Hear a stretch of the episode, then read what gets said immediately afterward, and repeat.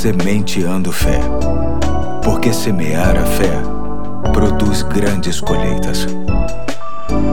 Aqui é o Pastor Eduardo, hoje é sexta-feira, dia 5 de fevereiro de 2021 e estamos juntos em mais um ponto da série É Caro, mas Vale a Pena. Hoje vou ler Romanos capítulo 5, de 1 a 5, diz assim o texto. Tendo sido, pois, justificados pela fé, temos paz com Deus, por nosso Senhor Jesus Cristo, por meio de quem obtivemos acesso pela fé a esta graça na qual agora estamos firmes e nos gloriamos na esperança da glória de Deus. Não só isso, mas também nos gloriamos nas tribulações, porque sabemos que tribulação produz perseverança, a perseverança, um caráter aprovado, e o caráter aprovado, esperança. E a esperança não nos decepciona, porque Deus derramou seu amor em nossos corações por meio do Espírito Santo que ele nos concedeu. Hoje quero tratar sobre a perseverança. De cara, percebemos o quanto a perseverança é cara.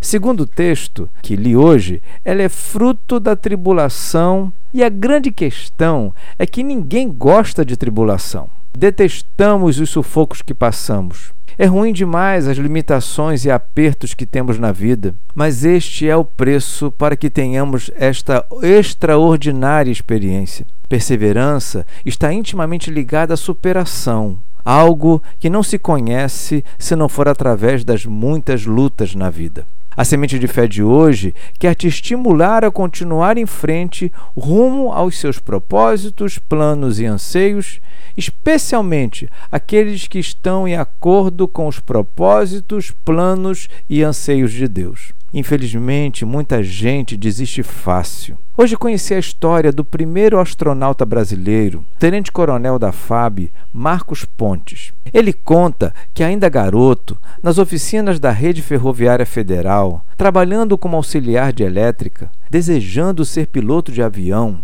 com os livros abertos nos intervalos, estudando para o concurso da Academia da Força Aérea, foi perguntado por um dos mecânicos para que eram aqueles livros. Depois da sua resposta, o mecânico afirmou: Menino, ser piloto de avião é coisa para filho de rico, coisa que ele não era. Chegando em casa, chateado e pensativo, ao ser abordado por sua mãe, uma italiana muito enérgica nas palavras, ouviu dela: Ninguém tem nada a ver com sua vida, meu filho. Você pode ser o que você quiser na vida, desde que você estude, trabalhe, persista e sempre faça mais do que esperam de você.